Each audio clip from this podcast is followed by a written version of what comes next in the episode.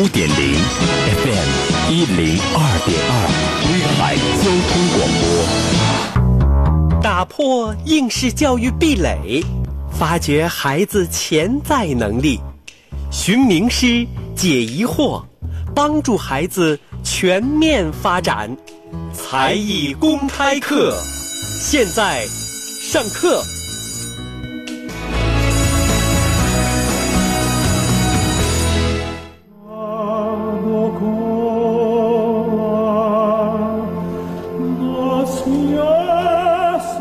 波兰归来话声乐。那今天呢，做客直播间的是我们的罗丽丽老师啊，老年大学的啊罗校长啊，还有他的家里的公子，也是我们的小毕老师啊，呃，毕嘉欣老师。他今天呢，真是母子二人为我们。传经送宝，特别是节目上半段的时候，罗老师可以说是字字珠玑，也为我们很多的就现在艺术生的家长啊，呃，我觉得有一个提点的和这个借鉴的一个作用。就是说，您一直在强调说，你得懂孩子啊，你得了解你的孩子。但现在问题，现实现实当中的问题不是这样，很多家长只不过可能是，我觉得应该怎么样，他并不真正能够了解到孩子。能不能以这个嘉欣为例？当时你。当然，这家庭有这个音乐世家是一方面啊，但肯定你也那个了解孩子。那就我个人来讲，我可能觉得，哎，那嘉欣可能要学个那个流行音乐或者是什么，那很容易火呀，形象又好，不行，呃，考戏剧的表演吧，这都都说是轻车熟路的事儿。那为什么学这个有点吃苦？但是说将来影响面儿，说心里话，它毕竟是一个高雅艺术，这种严肃艺术，相对来讲啊。我觉得是扬名有可能，但是说马上就是像明星一样获得多少财富的那种机会，不如当一个明星容易。你嘉欣的形象，我觉得要学表演的话，也很容易出来的。那当时是怎么想的呢？嗯。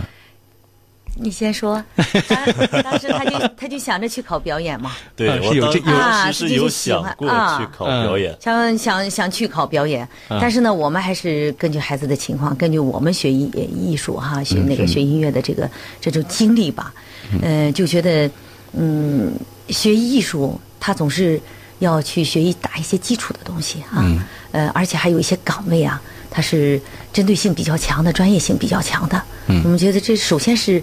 看得见、摸得着的，啊！你说表演，这个，呃，就说，感觉很很被动，被动是不是？哎哎，有有些东西对我们来讲感觉很遥远，所以说我们希望孩子就是在这个艺术的方面，在音乐方面吧，哈，就在音乐方面，他去这个呃学一门技艺的东西。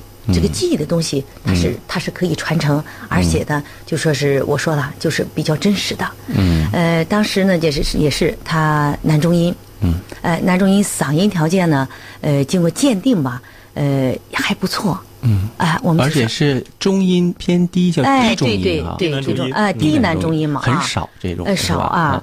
呃，而且呢，我们当时给他定位呢，因为现在啊，也和很多家长这块儿跟沟通，一下也是，就说现在学艺术的孩子啊，呃，真是岗位选择特别少，啊，是不是？以前我们的有些艺术团体啊，呃，还有一些那个呃，这个这个艺术的单位哈，还挺多的。现在慢慢的呢，都走向市场。是。哎，真正说是要是让孩子将来在艺术方面有所发展，那你就得。拿到一个很厚的一个基础啊！我们说，孩子，你看看，呃，那个当老师可不可以？哎，后来也是，就整个的这个过程也是和他在这个成长的过程中一起沟通的。嗯嗯。啊，小学老师我们是一个什么基础？中学老师是个什么基础？大学老师是个什么基础？那你想要当大学老师的话，那你现在你就得打基础，把这个基础打好了。啊，你你你可以有这个资格拿呃考博士吧？比如说哈，呃考博士，考了博士以后还得看你的真才实学。我们进大学，呃搞自己的专业，这是最好的一种理想。啊，这是说对对对他来讲，因为他的这个男中音嘛，也不说是唱通俗啊干什么的这些啊，呃所以说我们也是在这个磨合，磨合当中呢，呃就是把我们的一些想法和孩子。他的一些那个理想目标吧，给他吻合到一起，对，最后这样哎，一下拧成一股合力了以后，他做他的努力，哎，我们给他引路，对，咱们都年轻过啊，人不青春枉少年嘛，有这句话。但这句话呢，就是说，有时候吧，就是这个青春过渡期，往往都有些小逆反啊。嘉欣是个比较乖的孩子吧？他还有有没有就是说，在你的这个专业追求上，你刚才提到了说你要学表演，就或者你想考表演，那最后为什么嗯还是遵照着家里人的意见？是因为爸爸妈妈太权威了呢，还是说你自己认同这个选择了？嗯，当时当时并没有跟小弟小师妹们，我 小小师弟小师妹们，说实话，当时没有认同。当时当时确实没有认同。嗯，就是就就就那个坎儿在哪儿？那个那个那个结在哪儿？嗯。那我为什么不不能去学表演？我为什么不能考这个表演？哈。对，当时其实对表演只是一种很浅显的认识，对表象。呃，对，可能就觉得。哎，在舞台上能能演啊，大家都看到，大家都看着就就好了。嗯，呃，包括拍戏等等的，呃，但是后来就是，自从在山艺，嗯，呃，开始学习声乐之后，声乐，呃，结果慢慢发现，声乐还有歌剧。嗯，还有歌剧要演，也需要演，不仅要演，还要唱，难度更高是吧？难度更高，所以，呃，所以对于我来说，嗯，之前有一有一有一句话嘛，叫义无止境嘛。嗯，其实现在就感觉特别特别深，就是我总会有学不完的东西。嗯，你像从表演上，你脸，你的表情，以及你的肢体，呃，再包括声音。你的声音是应该什么样子？嗯，等等等等，需要一个歌剧演员也好，一个声乐老师也好，都要做到一个就是很全面。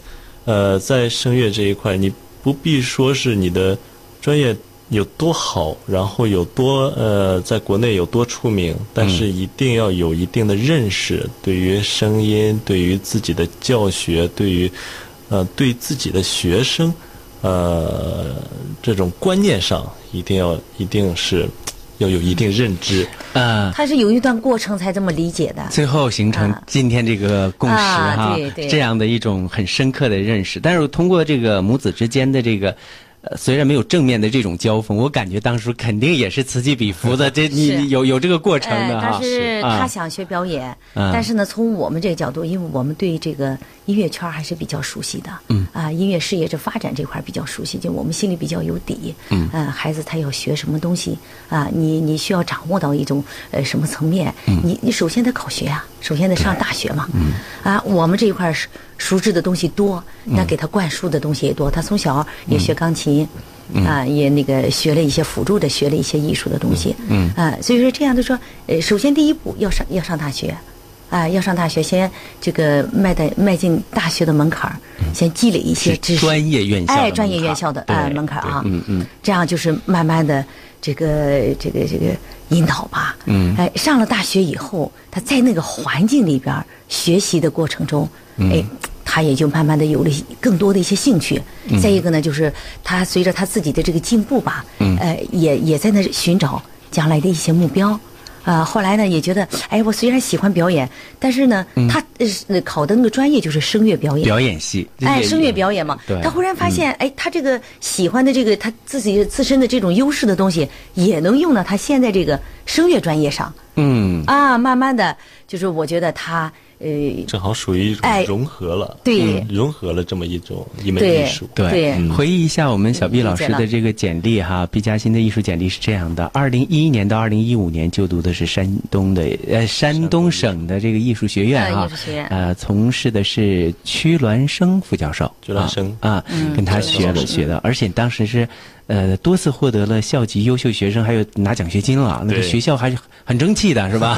这学校学习还是挺认真。而且在一三年的时候，获得第三届威海市青年歌手及新作品演唱大赛的美声唱法的金奖啊，这个是不容易的啊！来鼓励鼓励一下。啊，还有呢，就是一五年的时候，在第十届齐鲁风情青年歌手及新作品演唱大赛当中，也是美声唱法的优秀奖。